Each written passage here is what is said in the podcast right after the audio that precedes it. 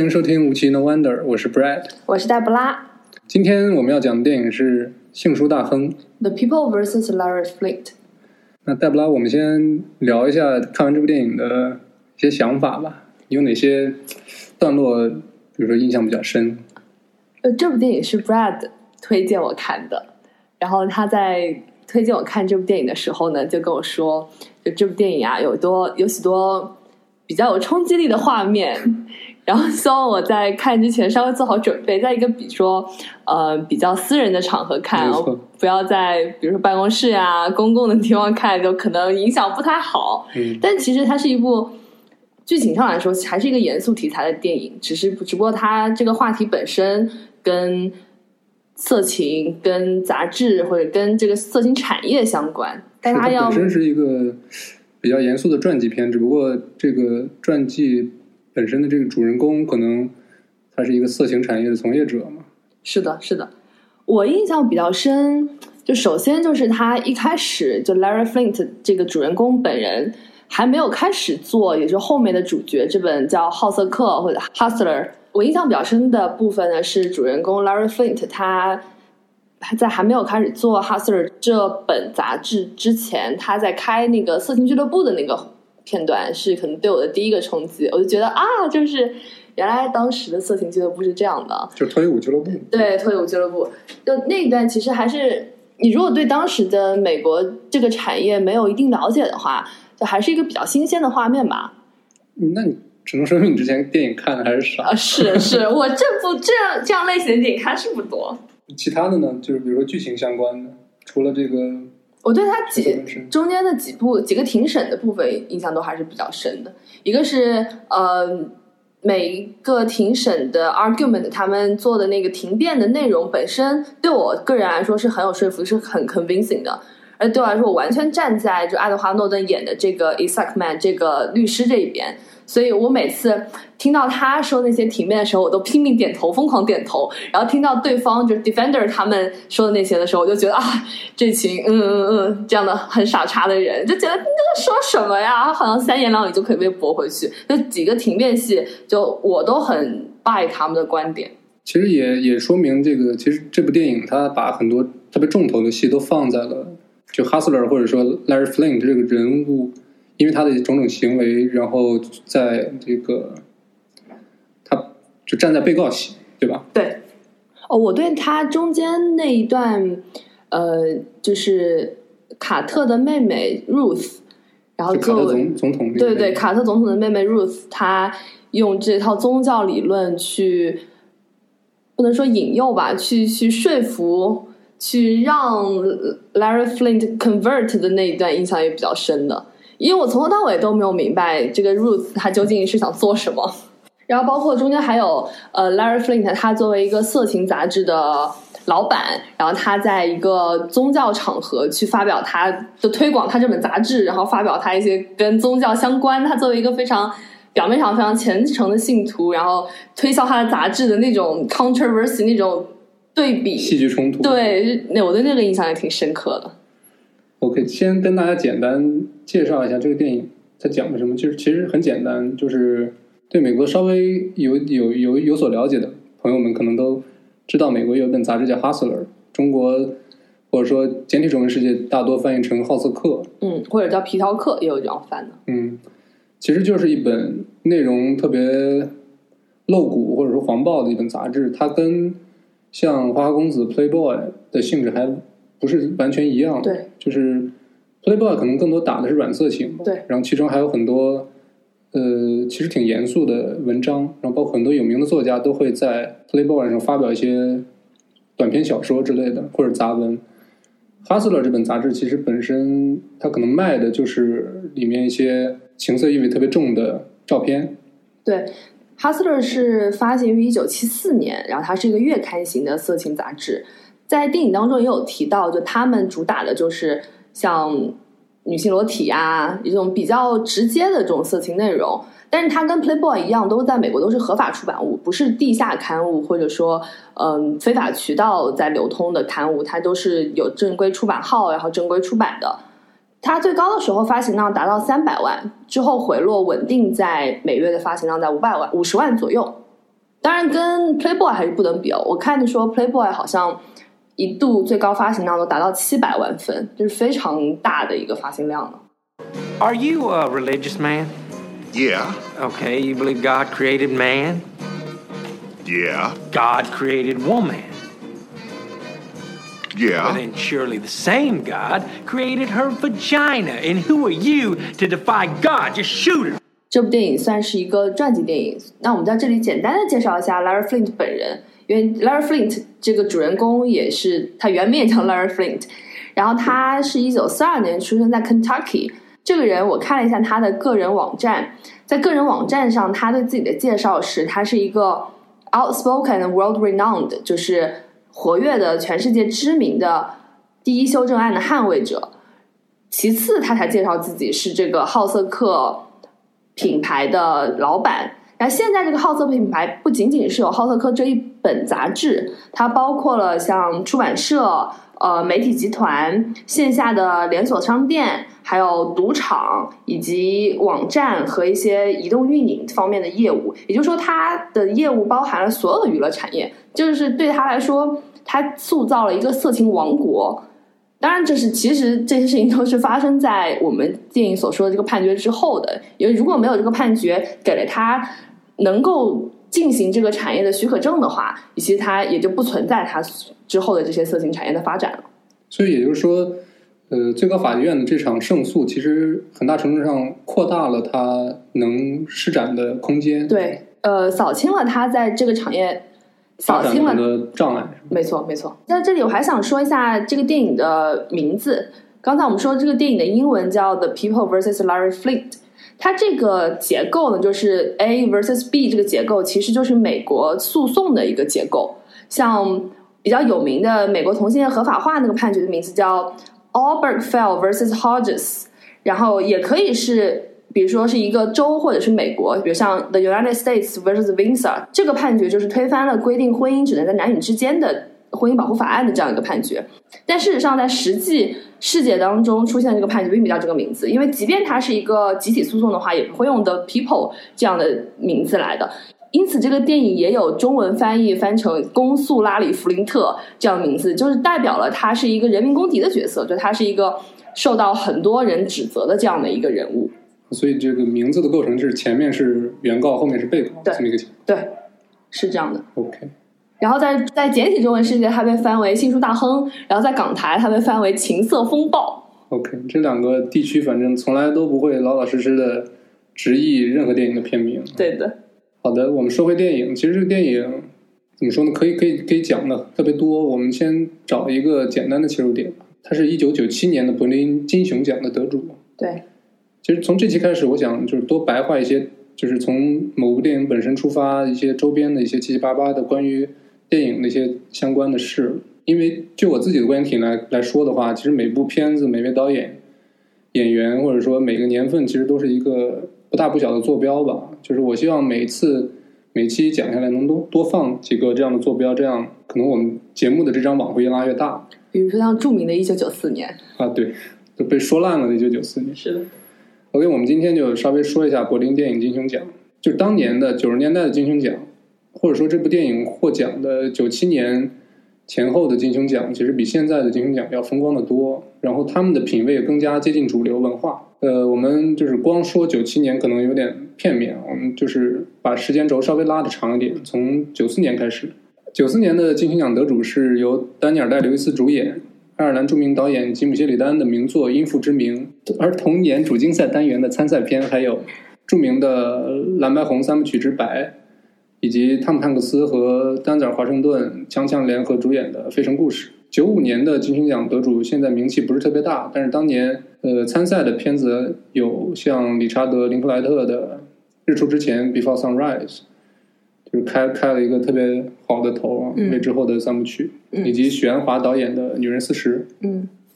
这也是一个，呃，怎么说？即便是放在许鞍华导演自己的作品序列里边，也是一部特别重磅的电影。九六年的金像得主是李安导演的《理智与情感》，嗯，同同年主竞赛单元还有蒂姆·罗宾斯导演，就是《肖申克救赎》男主导演，然后西恩·潘主演的《死囚漫步》，杨德昌导演的《麻将》，啊，杨德昌导演的《麻将》好像是，呃展映的片子，它并不是那年的主竞赛单元的参参赛片。然后参赛片还有一一部就是特别著名的情色片吧，叫《教室别恋》，就是讲的是一个老师跟学生谈恋爱的事儿。金熊这么喜欢情色片，然后时间来到九七年的《幸福大亨》获得柏林金熊，那年的那那年的评审团还有张曼玉，哦，对对对对对，嗯，然后同年的参赛片是蔡明亮导演的《河流》，然后巴兹鲁曼导演小李子演的那版《罗密欧与朱丽叶》，香港的译名是《罗密欧与朱朱丽叶后现代激情片》，嗯因为这个这个片子它虽然讲的是罗密欧朱丽叶，但是它是发生在现代，嗯，就里边有手枪啊，乱七八糟就换。所以说这两个地方从来都不会好好译片名。对对对，啊，那年的片子还有安东尼·明格拉的名作《英国病人》，嗯，嗯，然后特英国别有人居然没有拿奖哦。那英国病人好像在奥斯卡收获还是比较多的，嗯，这个片子可能拍的特别的，怎么说呢，很很常规，或者说嗯也很长，也呃也不是说很常规，长是确实很长。然后有意思的一点是，那年的柏林影帝影后分别是扮演罗密欧的小李子和英国病人女主角朱丽叶·比诺什。所以确确实，罗密欧对朱丽叶是 最佳男女主，我不知道是不是评委在制造巧合。对，然后时间来到九八年，金熊奖颁给了沃尔特·塞勒斯导演的巴西可以说是国宝级的电影《中央车站》。然后同年还有罗伯特·德尼罗和达斯汀·霍夫曼主演的《摇尾狗》，然后昆汀作品系列中最被忽视的那部《危险关系》，以及格斯·范桑特导演、马特·达蒙和大本编剧并主演的那个《心灵捕手》。嗯，这个片子我也特别喜欢，说不定之后会讲一下。然后最后还有关锦鹏导演的《愈快乐愈堕落》，所以就是说了这么多，我们可以发现当年的金熊奖选片的口味其实特别明显，就是他格外关注人文主义，尤其是对人性的这个深度的挖掘或者是展露。然后选片的口味其实相对现在来说更接近主流。我所谓的主流就是就是以美国电影工业为中心的那种电影的主流品味吧。它兼顾英语电影和欧洲文艺片的同时，还时常能有像亚洲的、拉美地区的，就是新导演可以获得这个主竞赛单元的关注。然后我大概扫了一眼过去三四年柏林电影节的片单，我只能说你都不用去跟戛纳比，即便跟这个威尼斯比，都显得特别的，我说冷门吧，或者是特别小众。就可能确实现在的柏林电影节已经被美国人或者美国电影公司就是放弃了。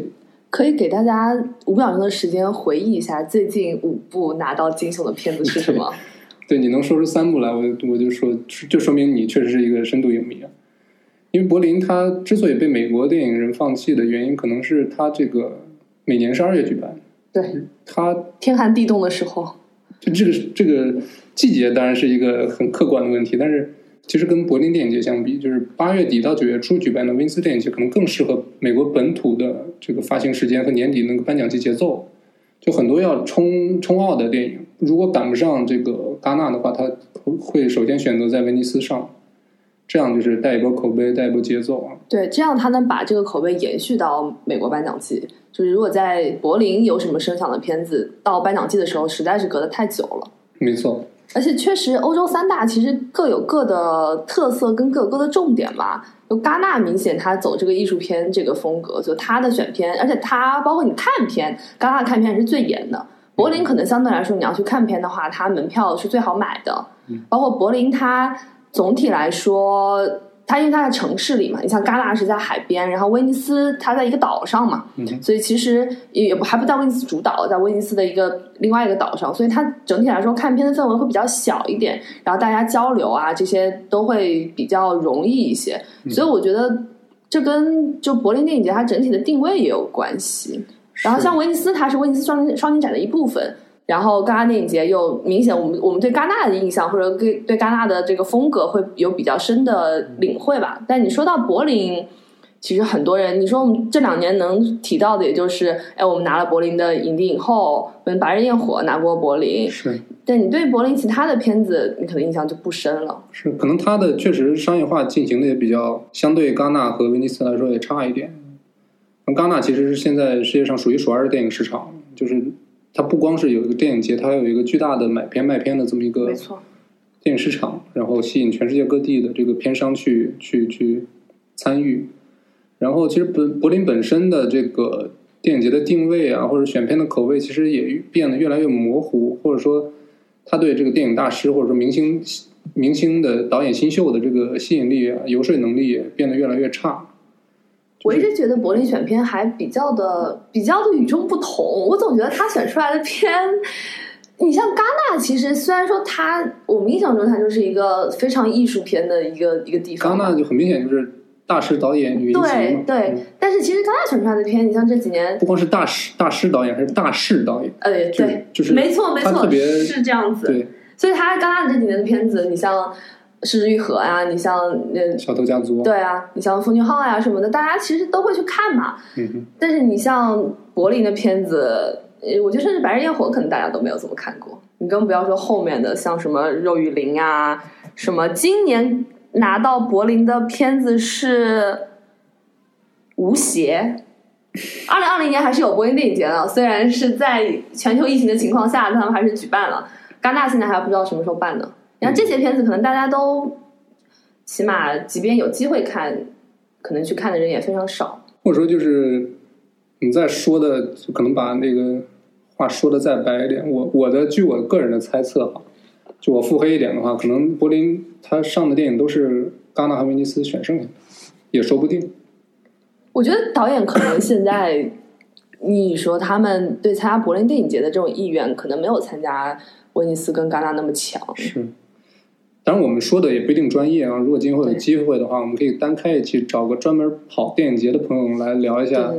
全球这种各色电影节以及这种评奖那些事儿。OK，说回到电影，我想花一些时间带大家了解一下这个电影的创作核心，就是导演米罗斯福尔曼。就说到米罗斯福尔曼，可能他最有名的电影当之无愧就是《飞越疯人院》。对，就这种不朽名作的导演，其实他就是单说他的功力或者成就啊，就有有有有些显得特别多余了。今天我们就就是我想尝试分析一下他为什么就是他的作品序列里面就是自由这两个字，不管是人身自由也好，思想自由也好，或者是言论自由吧，就在他的职业生涯中被反反复的去强调，着重的去强调。这里我会跟大家讲述一下他大体的生平经历，就是各位可以尝试自己脑补一下，他是如何变成一个现实主义题材大师的。就福尔曼他本身的身世其实颇具传奇色彩，非常嗯，当然就是作为一个二十世纪上半叶出生在欧洲大陆，尤其是东欧国家的犹太人，这个这个这份传奇色彩可以说是与生俱来的。天注定的，对吧？其实就像他在九四年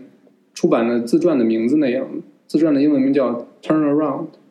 在这里，这这是一个一个词完整的词啊，意思就是那种彻底的转变，或者说是一百八十度的转变。呃，米洛斯福尔曼一九三二年出生在当时的捷克斯洛伐克，他的母亲一九四三年在奥斯维辛集中营去世了，父亲一九四四年也死于盖世太保的审讯过程中，当时也是在一个集中营里面。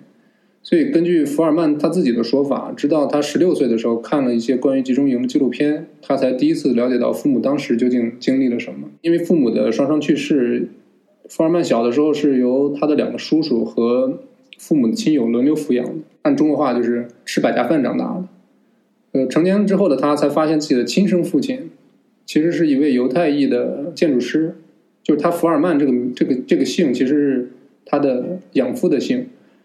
然后他的父亲还有一个儿子是他同父异母的弟弟，是一位在 MIT 毕业的数学家，就说明他整个这个家族可能智商都比较拔尖儿。是犹太精英，对，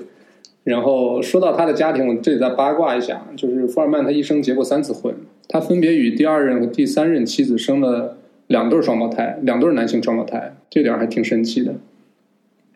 呃，二战之后的学生时代，他认识了一群喜欢戏剧的朋友，然后之后因为这些朋友的影响，也是因为自己的兴趣使然吧，他去了当时布拉格表演艺术学院，系统的学习了剧作。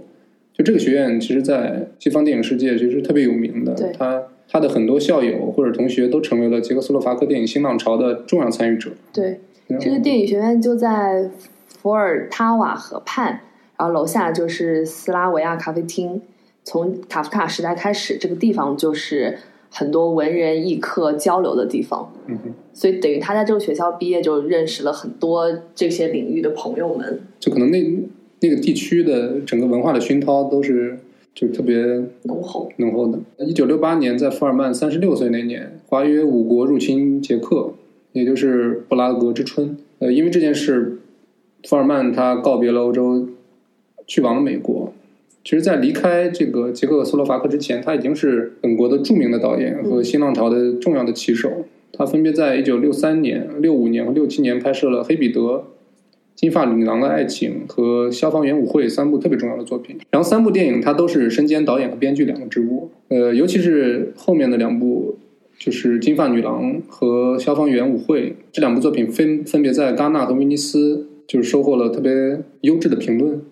然后这两部也纷纷提名了那年的奥斯卡最佳外语片。其实就是现在看，它跟就是如今欧洲的很多导演的经历特别类似，就是在本国成名，然后在国际电影节就是大放异彩之后，被美国电影公司呃招安有点，反正 当然他们成功的不算那么多哈，说招安也不为过。然后之后被美国电影公司挖掘，或者是请请到邀嗯请到美国去拍一些美国电影。其实这个某种程度上，也就是好莱坞为什么一直是好莱坞的原因之一。就他们希望招罗全世界的人才，然后到他们那个电影工业体系当中去发展。其实这也是让或者说这就是美国它整个国家的没错没错是这样的各个产业的一个特性。对，总而言之，一个就六八年一个正值盛年、精力充沛且技艺精湛的年轻导演，因为三十六岁在导演里面确实算年轻了，就是踏上了美利坚这片大陆。福尔曼来到美国之后，好像都没有所谓的这个适应阶段啊。他在美国第一部长片叫《Taking Off》，我们可以翻译成“出走”或者“启程”。在豆瓣上的名字叫《逃家》。其实这个名字好像对福尔曼当时的这个处境或者经历来说，其实挺应景的。但是其实这个片子它本身讲述了，就是七一年，就是年轻人都去做那个年代的年轻人都去当嬉皮士了，但是这部电影却把镜头放在了这群年轻人的父母身上。这部电影本身我没看过，但是听上去还挺有意思的。你也不用这么直白。对，然后这部片子一不小心还拿了那年戛纳电影节的评审团大奖，就相当于戛纳的二等奖。一九七五年，福尔曼拍摄的第二部美国电影就是《飞越疯人院》，嗯，可以说是他大师地位的奠定之作吧。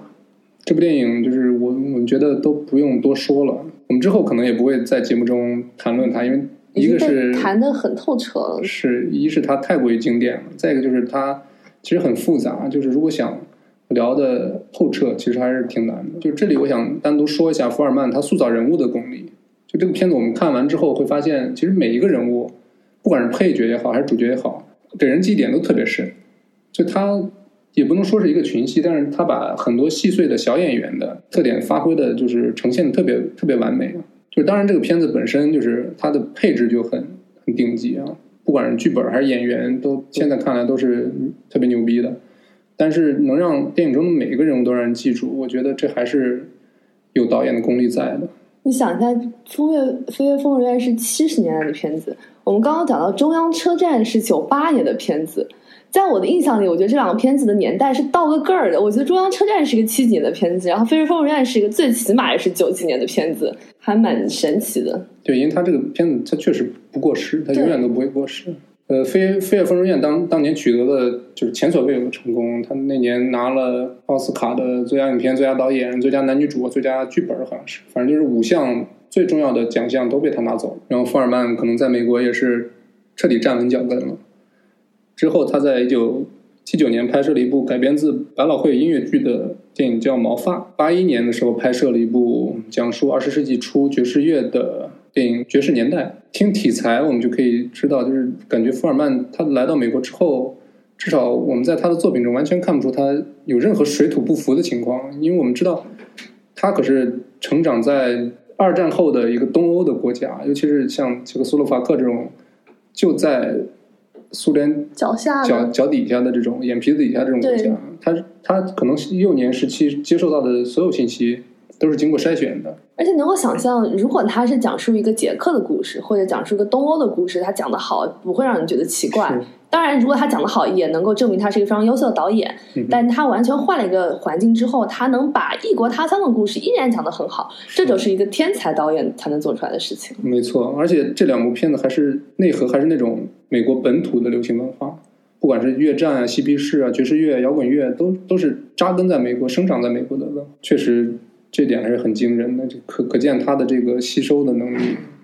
大家可以想一想，就是其实近几年也有一些这样的导演，然后想去拍美国文化的片子，都拍砸了的很多。或者说，就即便咱们这代人都是成长在互联网世界的嘛，就我们其实对美国的这些，不管是呃爵士乐，或者是或者嘻哈音乐，都不是特别陌生。但是如果把你扔到美国去，让你拍一部，比如说什么嘻哈时嘻哈年代，我觉得没有任何一个中国人说我有百分之百自信可以拍好我。就甚至觉得白人导演都不一定拍得好。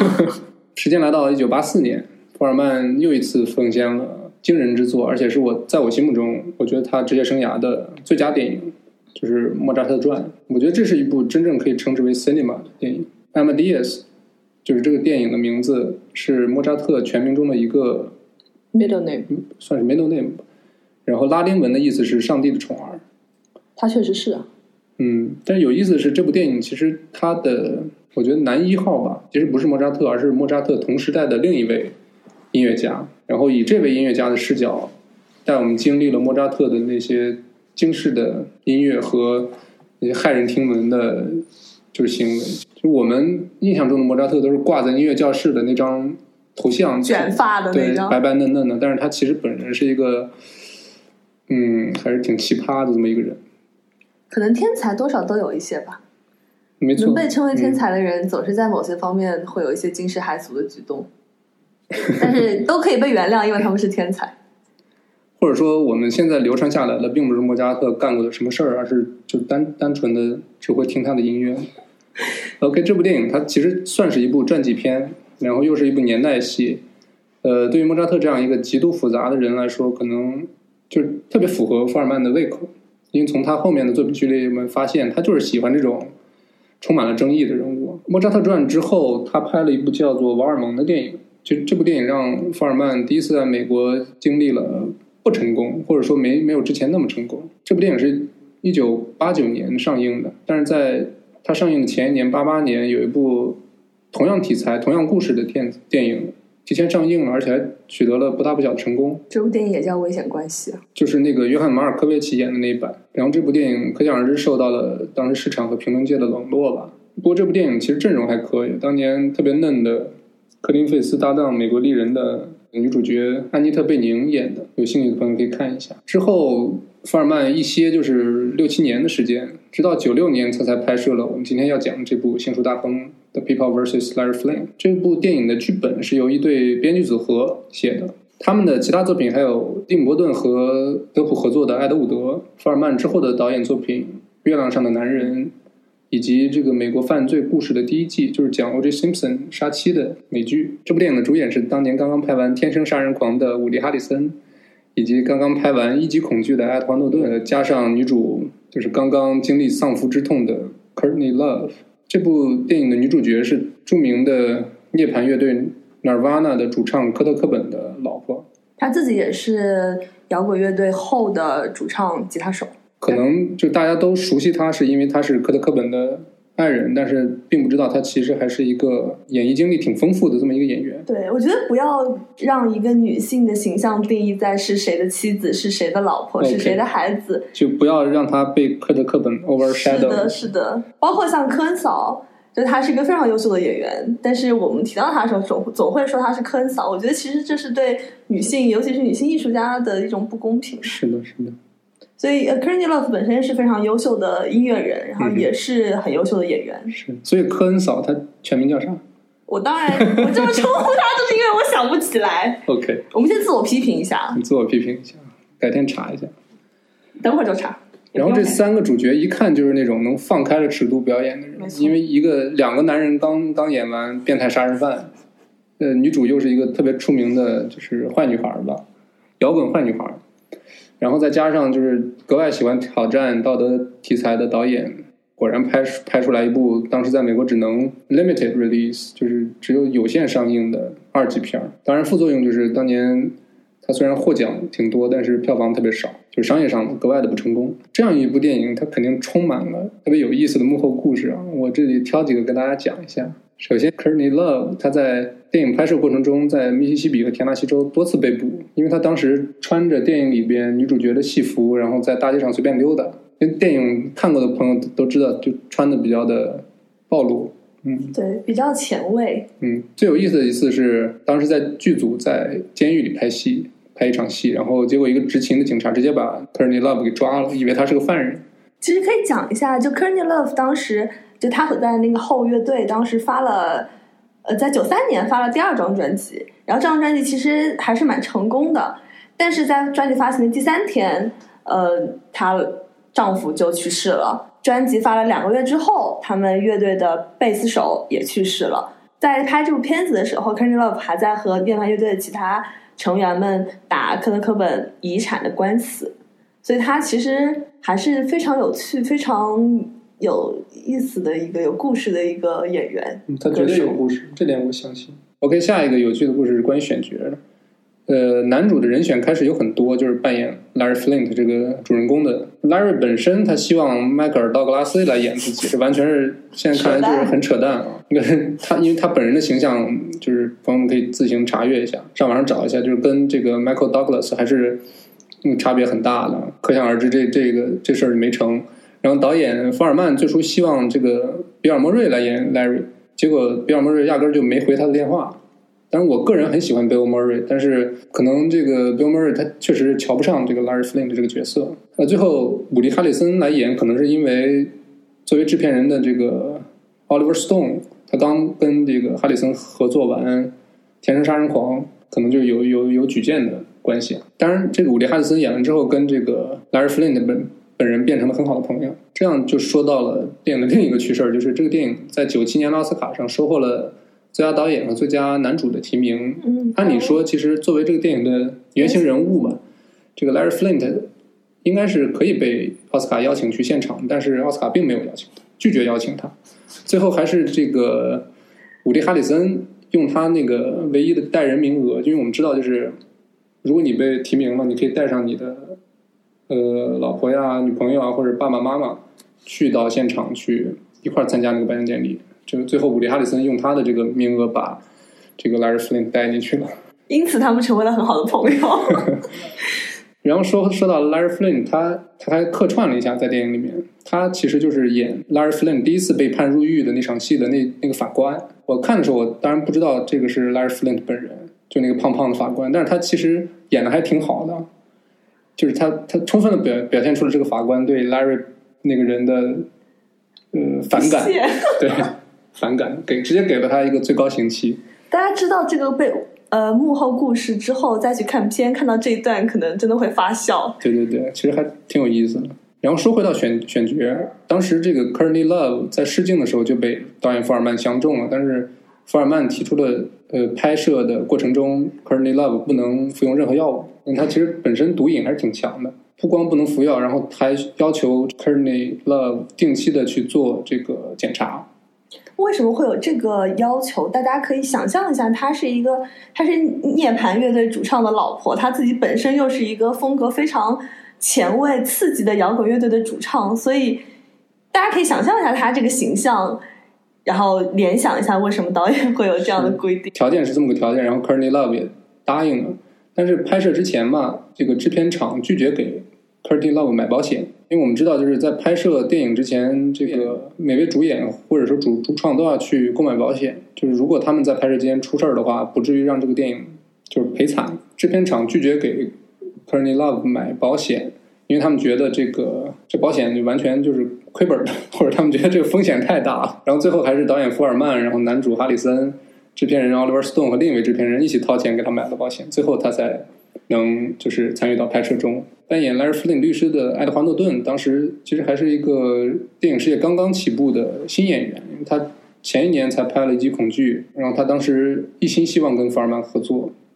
所以这片就两个变态杀人狂跟一个摇滚乐队的女主唱。没错没错。然后最后他就是用他的诚意打动了导演。就我们可能年轻观众对爱德华诺顿了解不是特别多，尤其是因为他当年因为这个无敌浩克跟这个漫威闹翻之后，可能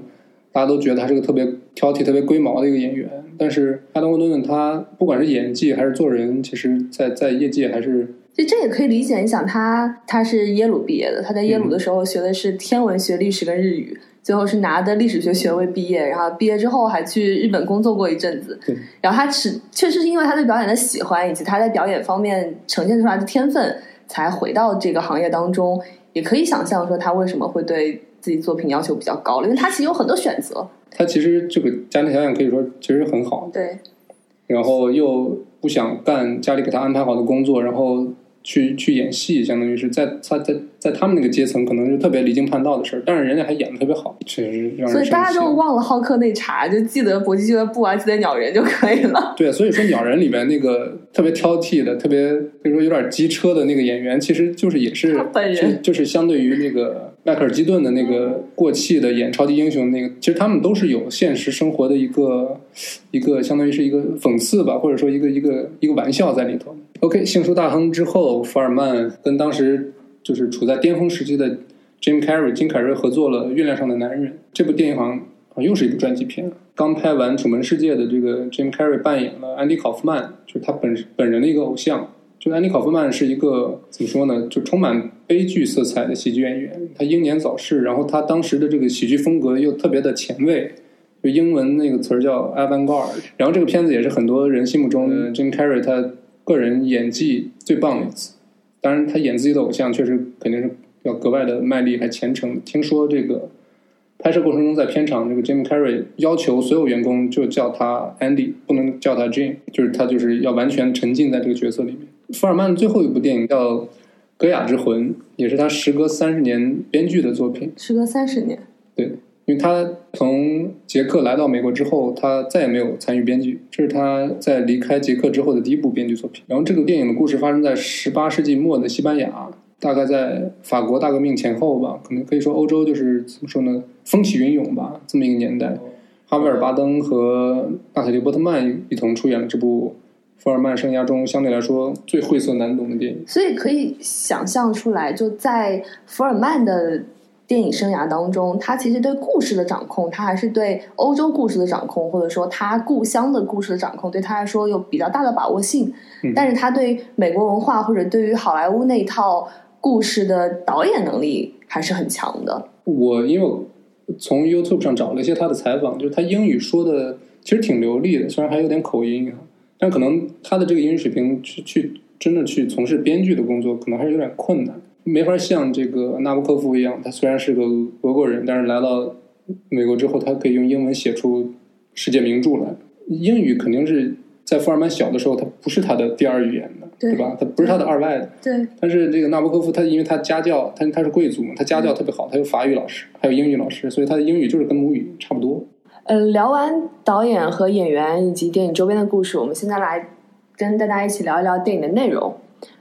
关于这个电影的内容呢，我这边其实有两个看法吧，跟大家讨论一下。第一个就是，如果大家看过这个片子，就知道他把所有的空白的部分都剪掉了，就它整个节叙事节奏是非常快的，而且它所有的叙事的重点，它都是有这个剧情内容的，就是它所它这种心理描写也好呀，或者说人物无关的对话呀，什么都是比较少的。它每一个场景之间，呃，连接都是很紧密的。就举一个例子吧，Larry Flynn 第一次被判入狱之后，刚进监狱，然后好像就有了一场他跟他老婆隔着这个玻璃窗对对探监的戏，结果立马剪到了下一场戏，就是他出来了，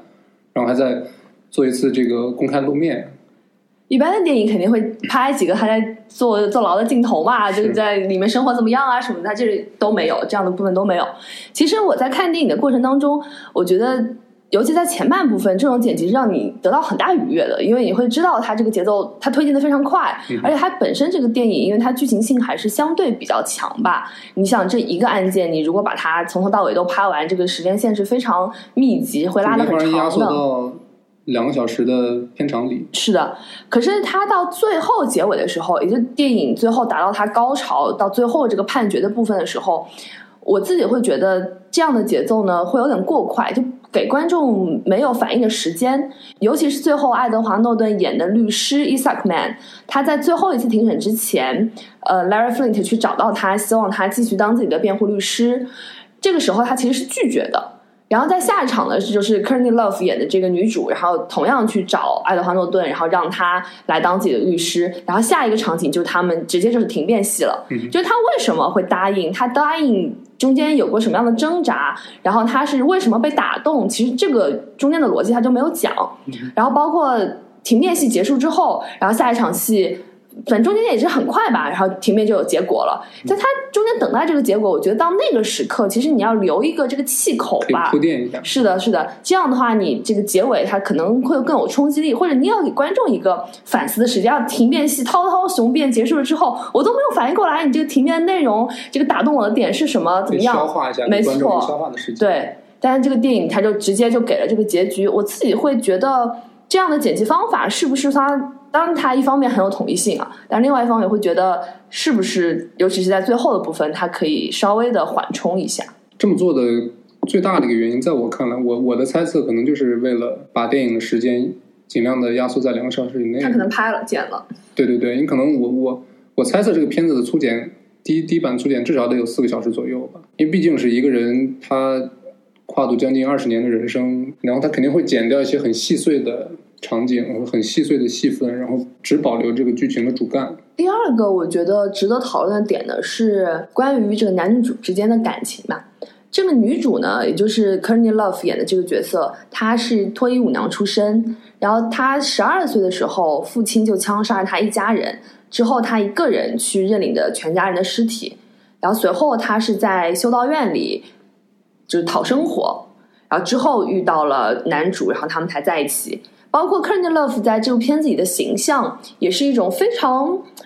嗯粗犷的，但非常原始的、非常直接的一种性感。那我觉得她非常非常性感。我觉得她这种性感跟或者说美丽，她跟这种维密模特啊，或者说超模呀，包括现在这些精致的演员的这种性感跟美丽是不一样的。或者说跟那个 Playboy 那本杂志上的对是是不一样的。她是那种。就是会给你直接冲击的那种性感，它让你觉得非常生动，但同时又非常的野性和粗犷。同时，他其实他们俩之间的感情也是这样的，就他们，你想女主是这样一个身份，然后男主也是开这个脱衣舞俱乐部出身的，对，其实这样两个人的爱情是粗粝感很强的，是一种很 down to earth 这样的一种爱情。但同时，他们有人类最最温柔、最最美好的那种真爱的部分。就他们那种爱情的内核，是抛除了一切这种社会眼光的一种爱情。嗯，也就是他这个爱情讲到后面是非常非常动人的。也就是如果单拉这个爱情线，我觉得就你单讲这个爱情故事，我自己是非常被感动的。是，可是你想，这样两个人物却在最后落脚到。这个男主最后一次打官司，是因为女主得艾滋病死去了。然后他最后电影的最后也是落脚到男主，因为他瘫痪嘛，然后躺在床上看着女主之前的这个画面，然后他回忆自己跟他的爱情，是这样落脚到一种，我自己会觉得。落到窠臼当中，落到一种俗套的人们对于爱情的想象当中，就是我忘不了你，你是我行事一切的逻辑，你就是我做这件事情的原因，然后我心心念念为这一切都是为了你，我今天的成功都是因为你，就回到这样一个叙事当中，会让我觉得反而对他们的人物弧光有所削减。如果他们最后是一个开放式的，是一个我不顾世俗眼光的，是一种勇往直前的这样一种爱情，对我来说可能会更加圆满一些。OK，我懂你意思，但是其实怎么说呢？我看这部片子的时候，确实没没没有就感觉到这么多啊。当然，就是你的想法可能是复杂的故事之后，最后落脚到一个一个爱情这么一个支点，就是最后的场景是这个 Larry Flynn 看着健康的自己跟在世的老婆在一起嬉笑打闹的这个录像带的时候，就是躺在床上就是流眼泪这么一个画面。但是其实我当时的感受就是，确实被这份。真爱。就打动了这份特别奇奇特的爱情吧，可以说，就这两个人是在怎么说呢？世俗世界，然后两人职业又俗的不能再俗了，就是一个相当于是一个 pimp 跟一个 stripper 的这么一个结合，但是在最后就伴随着那种宏大的音乐，一种古典氛围的音乐，然后镜头在他在好莱坞的那个 mansion 一点点摇到二楼，摇到他们的这个巨大的卧室，巨大的卧室，然后巨大的床，对一个瘫痪的男人，然后看着他去世的老婆跟自己的当时的录像，当时真的怎么说呢？就是能给你那种，虽然你看了这个人的一生，最后你还是能突然在那场戏忘掉这一切，然后被他们这种近乎于神圣的爱情打动了。当然，这只是导演或者说主创的一一一种呈现手法或者呈现方式，就是现实世界中，这个 Larry Flint 跟他去世的妻子到底是怎样的一个状态 Larry French 一生结了五次婚，有五个孩子，然后这个好像是第三个吧，我记得是。但好像是也是持续时间相对长一点的。嗯，是的。结尾我还有一个不满意，除了这个爱情线之外，另外一个我稍微对我个人来说不那么呃就有所缺憾的地方，就是刚才提到最后那个庭院戏之后，他给了一个判决书，然后那判决书是就爱德华诺顿演的这个律师在法院门口，然后打电话给 Larry Flint 说的，然后他把这个判决书念出来了，然后之后呢，他这因为大家知道这个美国判决书的写法是一种非常呃书面语，非常书面语的，但也是非常漂亮，就 very beautiful English 写的。就这跟前面所有的这种 conflict，所你前面所有的这种斗争也好啊，冲击也好，包括前面那些色情的画面呀，两个人情感的这种飘渺啊，这些东西是截然不同的。所以它等于它结尾回到了一个这种美国主流叙事当中，我们要追求正义，我们要把这个自由还给人民，就回到了这样的叙事当中。我同样觉得有一点落入俗套，虽然我一下也想不起来说。还有什么别的处理方法？因为这可能就是发生的事实，这就是这个故事的结尾。可是当那个结尾出现的时候，我还是觉得，对我来说，并不是一个非常圆满的结局。我不会看到它，我我有我既没有如释重负的感觉，我也没有被激励的感觉。我会觉得，OK，那就这样吧。就其实根据导演的采访，他他说的就是电影中最大的一个正派的角色，其实是最后的那个美国的 Su- Supreme Court，就最高法庭。他在面对就是 Larry Flint 这么一个被告的情况下，他还是能做出这样的判决。导演他呈现的这个躺在床上那个 Larry Flint 也并并不是一个所谓的那种胜利者的角色，或者是一个胜利者的姿态。如果把导演说的最后的正派角色，或者说最后的光环，其实是呃美国最高法院的话，其实他拍的并没有那么的微光正，或者说没有这么的主旋律，他反而是落回了这样一个个体上，对这么一个特别复杂的、充满这个各种这确实也是对是的。 Ladies and gentlemen of the jury, you've heard a lot here today, and I'm not going to try to go back over it all again for you. But you have to go back in that room and make some decisions. And, and there is one thing I want to make very, very clear to you before you do. I'm not trying to convince you that you should like what Larry Flint does. I, I don't like what Larry Flint does. But what I do like is that I live in a country where you and I can make that decision for ourselves. I like that I live in a country where I can pick up Hustler magazine and read it if I want to, or throw it in the garbage can if that's where I think it belongs. Or better yet, I can exercise my opinion and not buy it. I like that I have that right. I care about it. And you should care about it too. You really should because we live in a free country.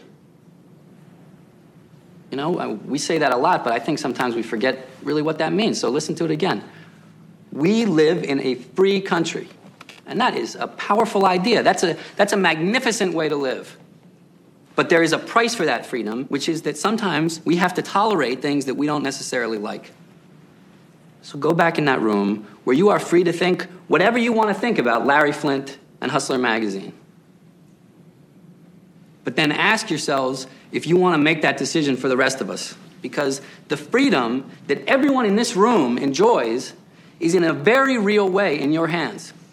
And if we start throwing up walls against what some of us think is obscene, we may very well wake up one morning and realize that walls have been thrown up in all kinds of places that we never expected. and we can't see anything or do anything. And, and that's not freedom. That is not freedom. So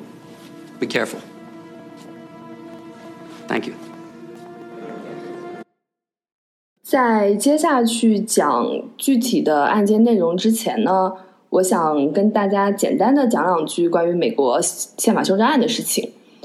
这部电影主要的观点是出自于第一修正案，也就是关于言论自由、呃宗教自由、出版自由的这一条修正案。美国的前十条修正案呢，都是我们叫权利法案 （Bill of Rights），然后它规定了一些，包括言论自由、宗教自由、新闻自由、集会自由、武器等等这方面的一些相关的权利。比如说，像第一条修正案，就是我们刚刚讲到，它规定了美国不能够确立一种宗教或者禁止宗教信仰的自由，限制言论自由或者出版自由等等。然后第二条修正案就是，呃，前段时间也是争议非常多的，就是关于民兵。持有武器的那条修正案，就是以这条修正案为根本，然后现在引出了就是美国持枪的这个问题，就是持枪的这个权利的来源就是在这一条。然后后面三四条我记得是，就是美国士兵能不能进行房屋搜搜查，能不能就是侵占房屋之类的这样的，包括现在一共是有二十七条修正案了。嗯，所以其实很多现在美国特别就矛盾特别激烈的、双方矛盾特别激化的这些社会问题，其实都是由其背后的法律去，就比如说禁枪的这个，但是反对禁枪的人总会拿拿出来你刚才说的那条修正案去去，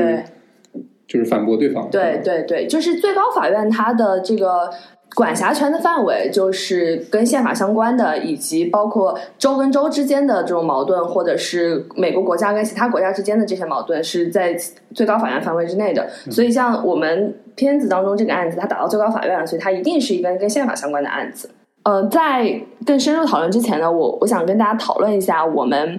现在所说的言论自由的这个自由，或者说在我们片子所讨论的这个范围内的这个自由指的是什么自由？我们经常听到，比如像伏尔泰所说的：“我虽然不同意你说的话，但是我誓死，嗯，保卫你说话的权利。”包括像乔·赵威尔在《Animal Farm》里面《动物农场》里面说的这个，如果说自由它意味着什么的话，它就是意味着你可以表达你不想听什么的这种自由、这种权利。从以上这些话，我们其实可以听出来，就是自由，它是有一个你愿意做什么的自由，和你能够免于哪一些东西的自由。也就是我们所谓一个非常著名哲学家以赛亚柏林，他在这个《Two Concepts of Freedom》里面讲到的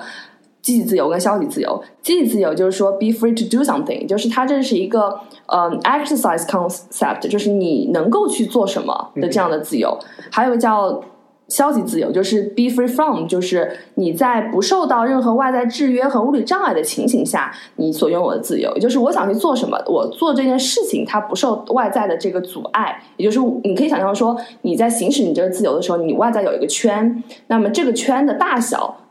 就是你这自由的范围。刚才我们说这个以赛亚柏林所说的这个物理障碍，其实跟 John Mill 所说的这个 coercion，就是胁迫这个概念，其实是比较类似的。那从这个意义上来说呢，我们可以说，从司法上看，自由是司法的本质。也就是说，在司法的范围之内，自由讨论的是一个法律关系主体在面对另外一个或者另外一些法律关系主体的时候，彼此自由空间的这样一个界定。那么，在公法的范围之内，自由其实落脚于人和国家之间的关系。国家拥有什么样的权利，而个人拥有什么样的权利，而这种自由的界定呢，是由社会契约所界定的。也就是国家它拿走了一定的权利，拿走了一定的自由，然后留下了一定的自由。那这样的这个范围，就是我们之间所制定的这个契约。不管从哪个角度上来看，我们都可以看出来，要保障积极自由，就必须要保障所有人都同意的一种神圣不可侵犯的最低限度的个体自由的领域。这种领域的私人状态指的就是公民权利，而它的公共状态指的就是政治权利，一个 political power and civil rights。那所以，消消极自由要保护的就是公民权利不受到政治权利的侵犯。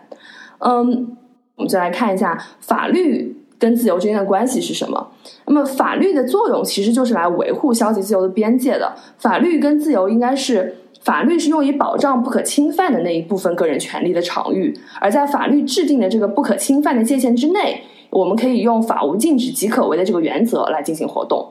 这个界限的边界就是公权力跟私权力所争夺的对象了。但是，其实我们都知道，这样的边界是不断的进化跟调整的，也就是，呃，国家拿走多少权利，公权力拿走多少权利，留下来给私人领域的场域有多大，这个概念是不断在变化的。我们所拥有的这个个人权利也是在不断变化的。就以美国宪法为例好了，哈耶克在《自由秩序原理》当中说，美国宪法是一个属于自由的宪法。但其实我们知道，美国宪法在制定的时候，它是有很多很多缺陷的，它是靠后面这么多的宪法修正案来不断的校正的。打补丁的，对，打补丁的。我们就以选举权为例好了。一开始的时候，美国宪法它规定的选举权是各个州有他自己决定的权利。那么，因为在各个州决定的时候，当时的情景就是基本上只有白人男性他拥有选举权。然后后来是在扩大自由、政治自由这件事情上，一直到第十四修正案，它才规定了所有在美国出生的人都是美国国民，每个人都拥有法律给定的权利，然后这样权利不可侵犯，就是制定了这个法律面前人人平等的这样一个原则。然后后来就是呃，抹除了种族之间的区别是到第十五修正案，抹除了性别之间的区别是到第十九修正案，也就这个权利还是慢慢慢慢在扩展的。这样我们可以看出来，就是自由它作为一种权利与人为制定的动态的法律之间的关系，我们只有认可了这样一种关系，我们才能讨论就是在法律的这个框架之下，我们所拥有的自由是什么东西。那张缪他同样说过，即使我们以为他人言论的内容是错误的，或者是不道德的，甚至我们认为这样的言论会带来致命后果，我们同样也应该让这样的言论发表出来。那如果想要阻止这样的言论发表出来，我们应该使用的方法也不是胁迫，而是劝说。就其实就是这个电影想表达的这个，我觉得最基本的意思，就是为什么福尔曼或者主创他要去拍这部电影，或者说把这个。电影里面所谓的反派，就是跟 Larry Flin 对立的那群人，拍拍出来反派的样子，或者说以反派的姿姿态去呈现他们，其实就是因为他们，或者他们一开始就是想通过法律去禁止他的这种行为，甚至他他中间企图被暗杀，然后导致他这个下半身瘫痪。当然，它本身是一种很很粗俗的这个内容的一些传播吧。导演福尔曼他还是愿意去把这个人作为他电影的主角去去讲述他的故事。在片中，爱德华诺顿所扮演的这个律师，他其实最强的观点就是我们在一个自由国家，然后我们应该有权利去说我们想说的话。你不愿意听，那你不要来看我们的杂志就是了。你为什么要阻止我出刊我的杂志呢？其实他最强烈的观点就是这一点。当然，他套上了很多哦，我们这是一个民主国家，我们这是一个自由国家，我们有这样那样的这个立国的原则等等。他套上了很多这样的话，但其实这个最根本的关于自由，关于或者甚至说。再狭窄一点说，我们说关于这个消息自由的保护，其实是跟每个人都相关，就是在每一个法律体系当中，它其实都是都是成立的。哦，我们回到色情刊物这个自由上来，其实，在几场庭辩戏当中，我们可以听出来，保守派就是想要阻止好色客出版的这帮人，他们说的话就是说，公然的去呈现与性相关的内容是伤风败俗的，会瓦解公道公德，会让未成年人。受到侵害，不利于个人发展，无非就是这些话。那么，其自由派就是支持好色课出版的这些人，他们的理由就是，即便说这个社会大多数的人都认为这个东西是不正确的，或者说是毫无价值的，但是这并不能够阻止少部分人他拥有这样嗜好的自由。而且，他这样一个前提就是，也是约翰米尔所说，就是有一个伤害原则。我发表这样的自由是不会伤害到别人的。那这个时候，保守派可能就会说了：“那你伤害到未成年人发展的自由了，对不对？”这个其实，在片中也有讲到，就有一个概念叫“呃，individual autonomy”，就是个人主权。也就是说，作为一个心智健全的人，我们个人是能够做出判断，这个东西是好或者不好，我要接受它还是不接受它，我要远离它还是我要拥抱它，就每一个人是可以做出判断的。并不是说这东西出现，它本身这个东西是不好的，它就一定会侵蚀到你，你远离它就是了。就你不能把所有心智健全的人都看作是一个三岁的小孩儿，就这种家长式的立法，其实是对这个社会发展是毫无好处的。我们可以联想到一些我们最近的这些立法行为，大家可以对照一下。就如果有个法律，它是要以自由为代价，并且侵害就心智健全的自由人的一些行为权利，然后来换取一些。所谓的对于某些特定人群的保护，这样的立法，要么就是这些立法者他们对于自由的判断不够完整，要么就是这个法本身就是恶法。对，就打一个最简单的比方，就是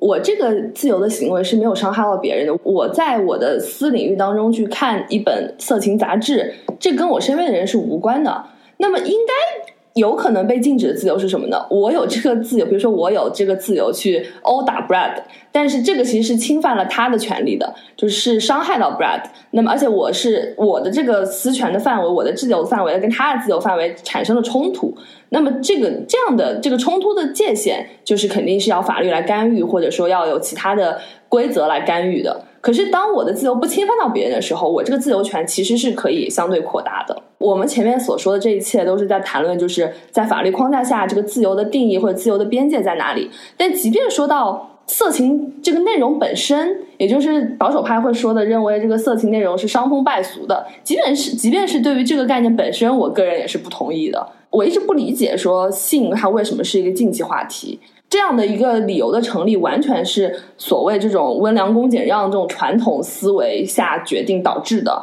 但事实上，或者说西方的一些宗教传统，对对，就中西方这这种传统文化导致的。但是事实上，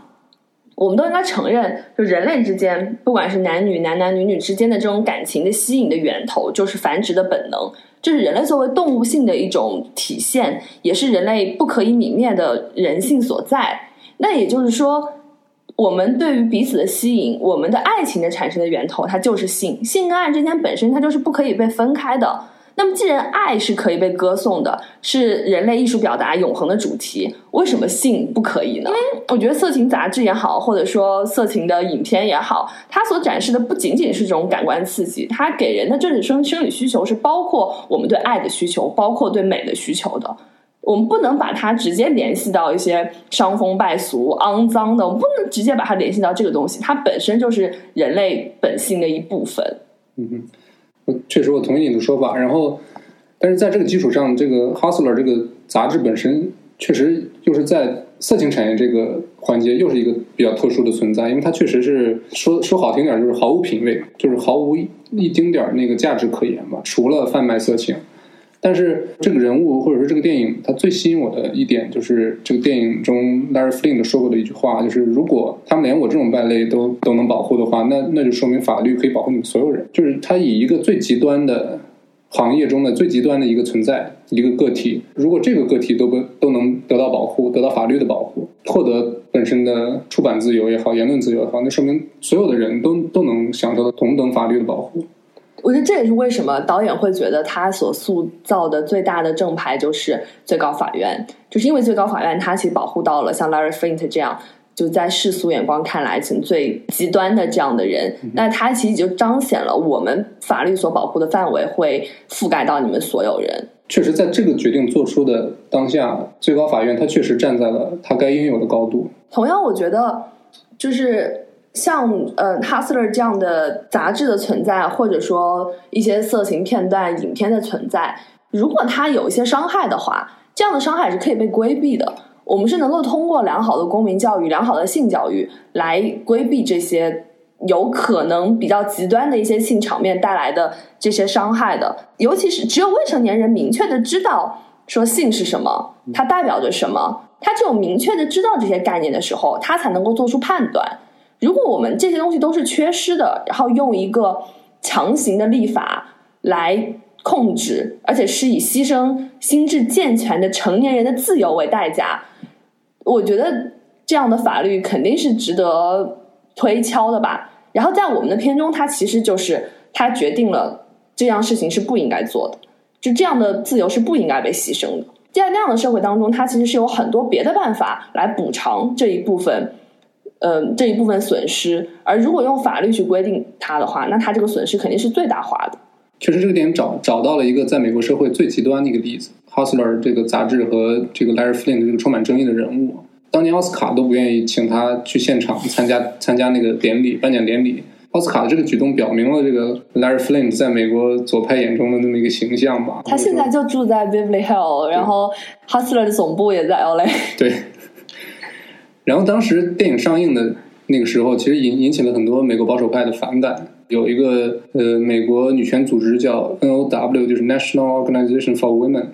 当时就是甚至花钱买了奥斯卡公关历史上第一个反对某部影片获奖的广告，就是用一一整页的版面去就是劝说评委不要给这部电影投票，就可见就是就是这这个电影在当时争议性很大争议性是特别大的。虽然他在当年拿了柏林柏林金熊，但是奥斯卡只给他了一个最佳导演和最佳男主的提名，可能也是迫于舆论压力吧。就是这么一部电影，它没有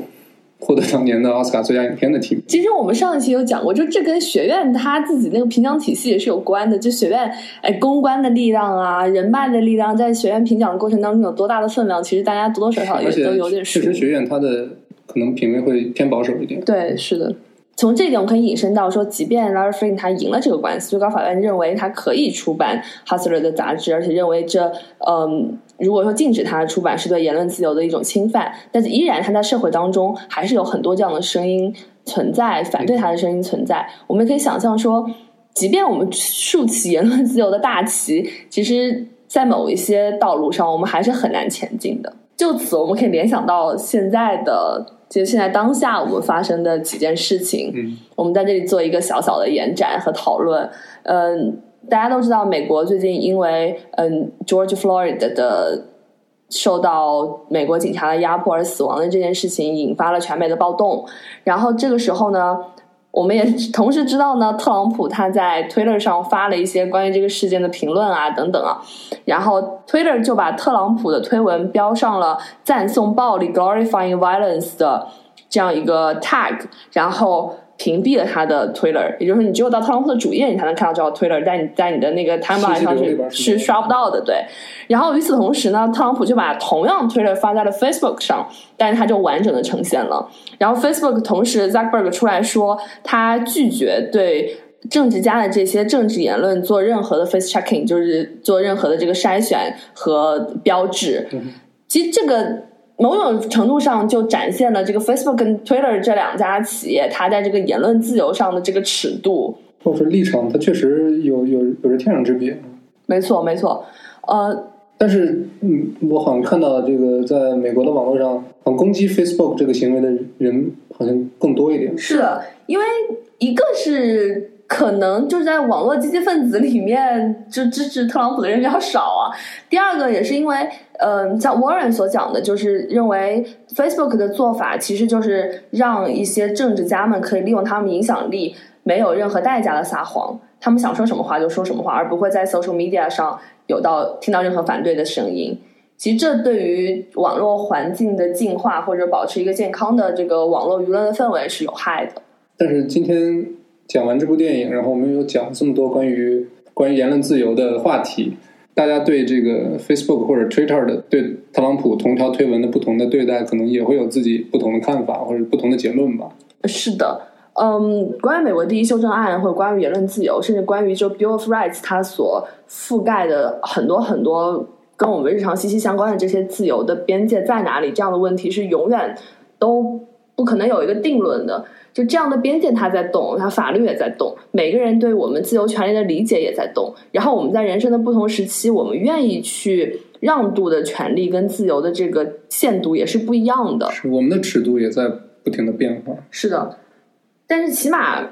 我们会知道，当我们不对别人做出伤害的时候，我觉得我们的自由权可以行使的更加有底气一些。